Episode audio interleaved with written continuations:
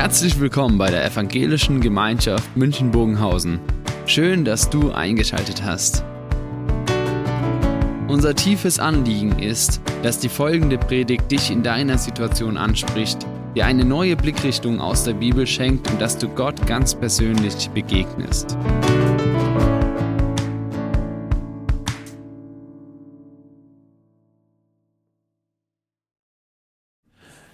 Ihr Lieben, jeder, der Puzzle spielt, kennt die Situation, dass Teile nicht so richtig zueinander passen.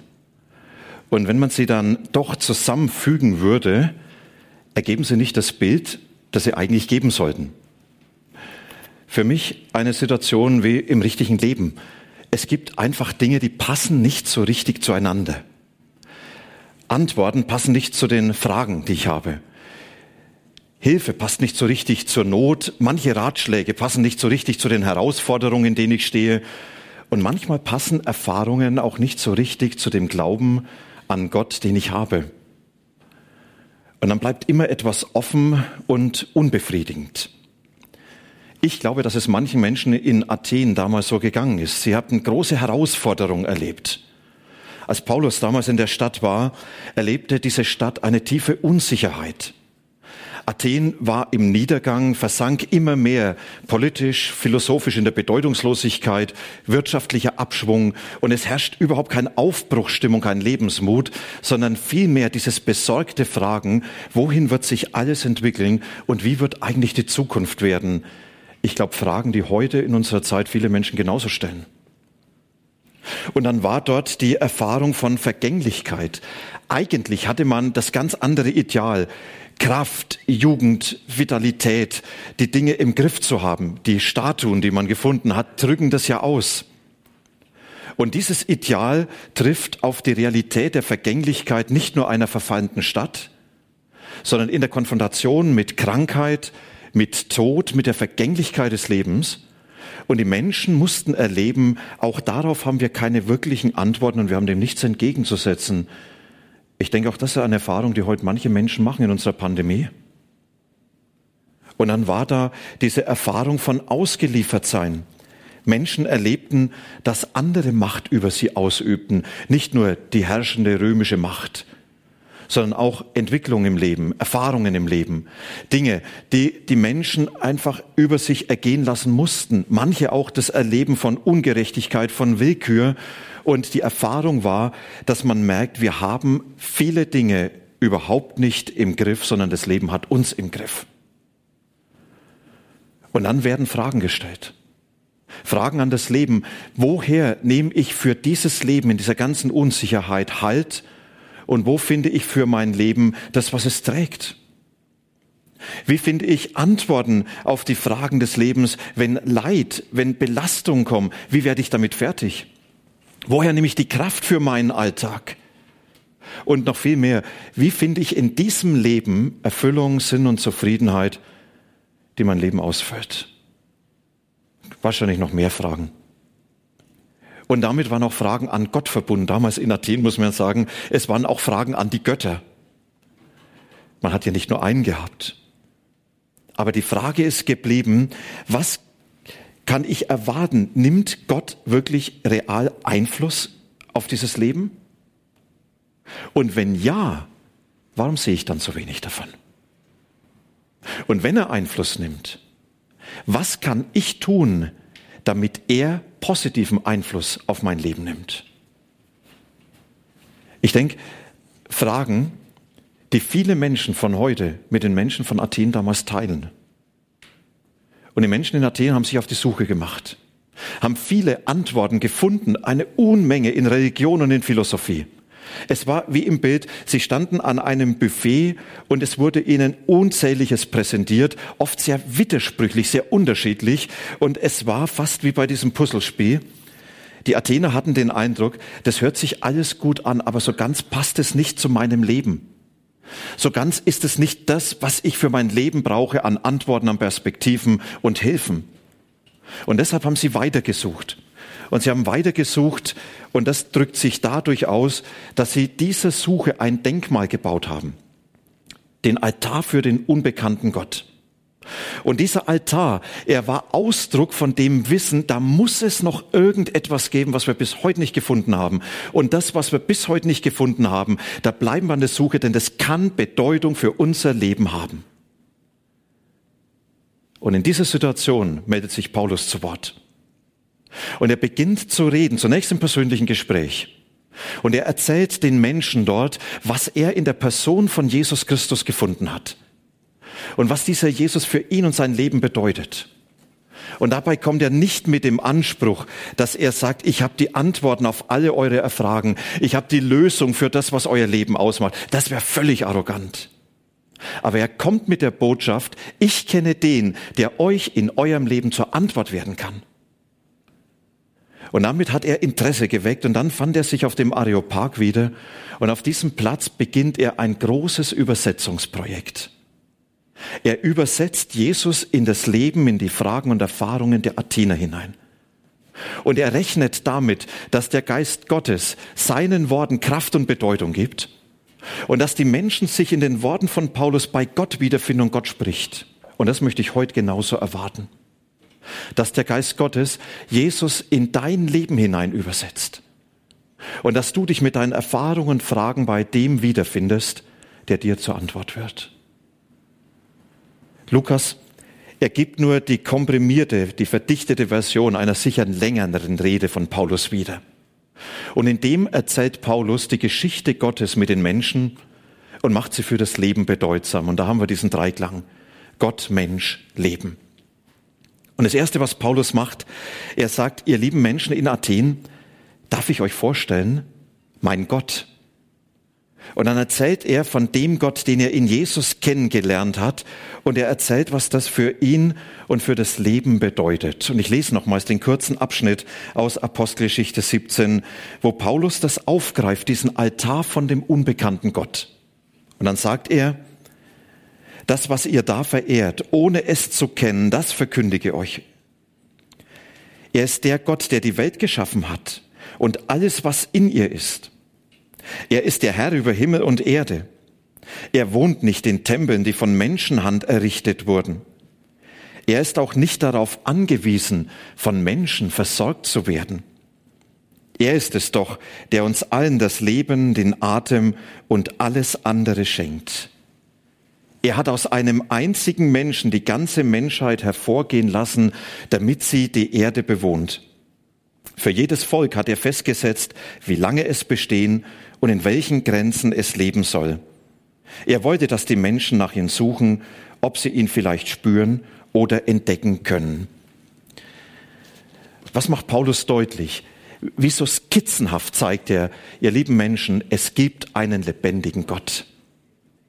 Und dieser Gott ist nicht aus Stein, aus Gold oder aus Silber, sondern es ist der Gott, der sich in Jesus gezeigt hat. Und dieser Gott ist heute hier real gegenwärtig, unsichtbar, aber erfahrbar. Und er sagt, als Menschen habt ihr damit zu rechnen, dass dieser Gott gegenwärtig ist in dieser Welt, in deiner und in meiner Welt. Und dieser Gott, er ist derjenige, der ist der Kenner des Lebens, er ist der Schöpfer des Lebens. Und er weiß ganz genau als dieser Schöpfer, worauf es im Leben ankommt. Er hat die Antworten auf die Fragen des Lebens. Er hat die Perspektive für das Leben. Und er will uns den Zugang eröffnen zu diesem Leben. Und er ist der Gott, der die Macht in der Hand hat. Er ist der unbegrenzte Herrscher.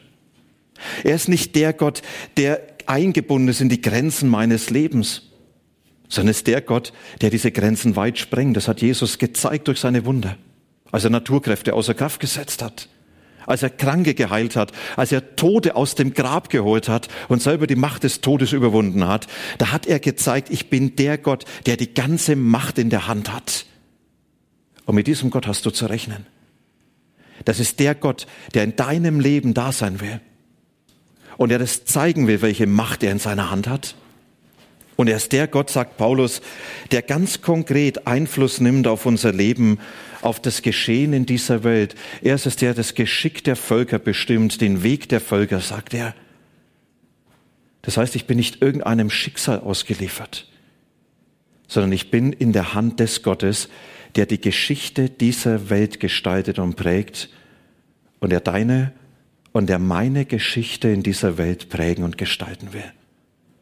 ein Gott, der nicht zuschaut, sondern der aktiv ist. Paulus sagt, das ist der Gott, den ich kenne, mit dem ich rechne, und es ist der Gott, den ich in Jesus begegnet bin. Und dann geht er einen Schritt weiter. Und er sagt, und jetzt stelle ich euch vor, der Mensch. Und zwar der Mensch, wie Gott in sich gedacht hat und was das dann für unser Leben und für unsere Erfahrungen bedeutet. Und dann nimmt Paulus nochmals einige Anknüpfungspunkte auf aus dem, was er in Athen gefunden hat. Und er sagt, dieser Gott, er wollte, dass die Menschen nach ihm suchen, ob sie ihn vielleicht spüren oder entdecken können. Denn keinen von uns ist er fern. Durch ihn leben wir doch, bewegen wir uns und haben wir unser Dasein. Oder wie es einige eurer Dichter gesagt haben, wir sind sogar von seiner Art, weil wir Gott, Entschuldigung, weil wir Menschen also von Gottes Art sind, dürfen wir uns nicht täuschen. Die Gottheit gleicht keineswegs irgendeinem Bild aus Gold, Silber oder Stein. Dies sind nur das Ergebnis menschlichen Könnens und menschlicher Vorstellungskraft. Nun, Gott sieht nachsichtig über die Zeiten hinweg, in denen die Menschen ihn nicht gekannt haben. Aber jetzt fordert er alle Menschen an allen Orten auf, ihr Leben zu ändern. Denn Gott hat einen Tag festgesetzt und über die ganze Welt zu richten. Dann wird er Gerechtigkeit walten lassen durch den Mann, den er dazu bestimmt hat. Dass dieser Mann wirklich dazu bestimmt ist, hat Gott allen Menschen durch dessen Auferstehung von den Toten bewiesen. Paulus sagt, ihr lieben Athener, darf ich euch nochmals vorstellen, der Mensch, wie er von Gott gesehen ist?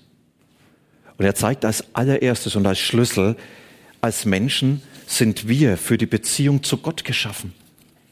Und er sagt, diese Beziehung zu Gott ist das, was unser Menschsein, das Menschsein gibt. Dort, wo Gott und Mensch in dieser Beziehung sind, entfaltet der Mensch das Leben, was Gott gedacht hat, weil Gott der Zugang ist zu dem, was Leben ausmacht. Und Paulus sagt, und genau diese Beziehung ist zerbrochen und jetzt haben wir nur noch uns Menschen. Und jetzt haben wir nur noch die Möglichkeit, die Antworten auf das Leben in uns selbst zu finden. Jetzt bleibt nur noch die Möglichkeit, mit den Erfahrungen selbst fertig zu werden. Und wir Menschen bauen uns die Krücken unserer Erklärung, unserer Philosophie, unserer Spiritualität und suchen darin die Lösung für unser Menschsein. Und wir erahnen, dass es zu wenig sein kann. Wir kommen immer wieder an die Grenzen, dass wir denken, das kann es noch nicht gewesen sein. Das trägt im letzten doch noch nicht. Und Paulus sagt, und genau das ist die Ausdruck der Sehnsucht, die Gott in dein Leben hineingelegt hat. Das ist dieses auf ihn angelegt sein, wie er es gesagt hat, damit sie ihn suchen, damit sie in Bewegung bleiben und am Ende doch bei ihm ankommen. Paulus sagt, Mensch, du bist für die Beziehung zu Gott geschaffen. Das ist der Schlüssel deines Lebens. Und dann geht Paulus einen Schritt weiter und er zeigt, und als Mensch bist du für Gott wertvoll. Der Theologe Hans-Joachim Eckstein, er hat es so treffend auf den Punkt gebracht, wenn er sagt, du bist ein Wunsch, den sich Gott selbst erfüllt hat. Kannst du das für dich denken? Du bist ein Wunsch, den sich Gott selbst erfüllt hat. Es ist Gott nicht egal, wie dein Leben läuft und gelaufen ist. Es ist Gott nicht egal, in welchen Fragen und Herausforderungen du stehst. Und deshalb will er dir begegnen. Deshalb will er sich einmischen, hineingreifen in dein Leben. Du bist es ihm wert. Und dann kommt Paulus weiter und er sagt, Gott, er ist nicht nur der, den wir wertvoll sind, sondern er hat uns einen viel, viel größeren Horizont für unser Leben gegeben als nur das Diesseits, das Hier und Jetzt. Es wäre eine Illusion zu meinen, in dieser Welt und in diesem Leben finden wir eine letzte Erfüllung, die Antworten auf die letzten Fragen und die Erklärung für die Dinge unseres Lebens. Da bleibt immer etwas offen, immer. Und Paulus, er spricht deshalb von der Auferstehung von Jesus und sagt, weil Jesus auferstanden ist, ist die Macht des Todes und die Endgültigkeit des Todes zerbrochen. Der Tod ist nur Durchgang, danach wartet Ewigkeit Gottes, sagen wir als Christen. Und in diesem großen Horizont müssen wir unser Leben im Heute hier sehen, unser Menschsein. Wir sind eingebunden in diesen großen Horizont. Und dieser Horizont heißt, wir werden einmal diesem Gott begegnen nach unserem Tod. Und in diese Begegnung mit ihm nehmen wir unser ganzes Leben mit hinein. Auch alles, was offen geblieben ist. Alles, was so fragwürdig war. Alle unbegreiflichen Dinge des Lebens. In diese Beziehung nehmen wir aber auch alles mit hinein, was wir Gott und Menschen schuldig geblieben sind. Und Gott sagt, und ich möchte dein Leben bei mir zum Ziel bringen. Und ich möchte dein Leben bei mir zu dem Punkt bringen, wo nichts mehr offen ist. Und es nicht nur erst dort, sondern sagt, und ich möchte dir ihm heute schon zeigen, einen Vorgeschmack auf das geben, was dort kommt. Dort, wo Jesus dir in verschiedenen Fragen zur Antwort wird. Wo du etwas von dem Leben entdecken kannst, was Jesus in dein Leben hineingibt. Etwas von dem, was dein Leben ausfüllen kann, weil Jesus dort ist. Und deshalb lädt er ein und sagt, ich lade euch ein, ihr Menschen, dass ihr euch wieder ganz bewusst mit mir verbindet, euer Leben mit mir verbindet, euch ganz bewusst hineingebt in diese Beziehung, dass ihr sagt, Jesus, ich möchte mein Leben mit dir verbunden wissen und will wissen, dass du es in deiner guten Hand hast. Und ich will wissen, dass du Einfluss nimmst auf mein Leben. Ich will wissen, dass du es trägst und dass darin etwas von dem zum Tragen kommt, was du dir mit meinem Leben vorgestellt hast. Jesus, ich liefere dir mein Leben aus. Präg du es doch. Lass mich das entdecken, was es heißt, aus der Verbindung, aus der Beziehung zu dir zu leben. Das war die Einladung, die damals Paulus ausgesprochen hat. Und die Menschen in Athen Sie haben ganz unterschiedlich reagiert. Die einen, sie haben sich abgewandt und haben gesagt, irrelevant für mein Leben. Die anderen blieben in beobachtender Distanz und sagen, vielleicht kann das doch nochmals Bedeutung werden, aber jetzt im Moment nicht. Und wieder andere, sie haben sich ganz bewusst darauf eingelassen und haben gesagt, das möchte ich kennenlernen. Und für sie hat eine Entdeckungsreise begonnen. Eine Entdeckungsreise, die wir Glauben nennen.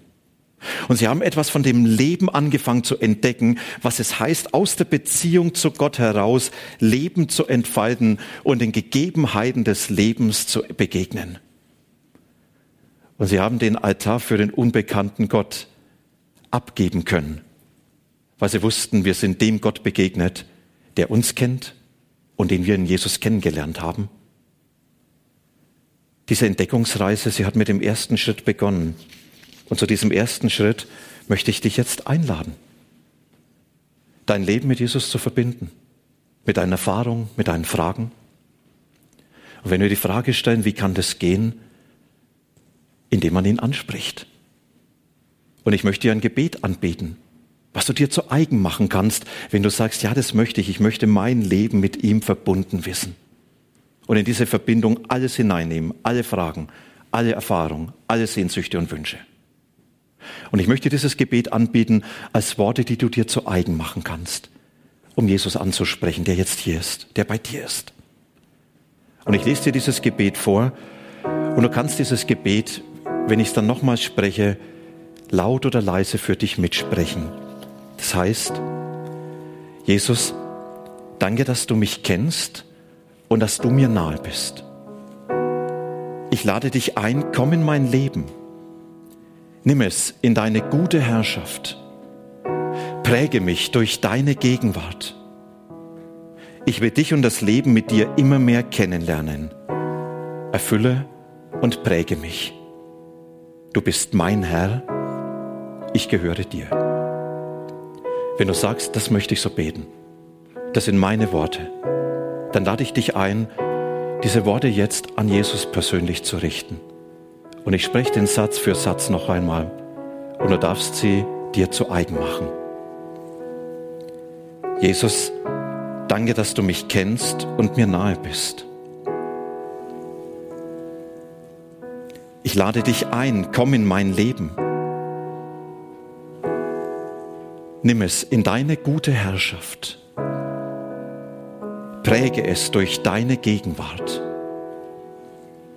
Ich will dich und das Leben mit dir immer mehr kennenlernen. Erfülle und präge mich. Du bist mein Herr. Ich gehöre dir. Amen. Und Amen heißt, so ist es. Das gilt. Jesus hat dein Gebet gehört. Er nimmt sich um dich an. Er ist in deinem Leben gegenwärtig. Entdecke, was es heißt, dass du mit deinem Leben mit ihm verbunden bist. Das nächste Lied, es kann uns nochmals zum Bekenntnis werden, kann es nochmals zum Gebet werden. Mein ganzes Leben gebe ich dir. Ich gebe dir mein Herz.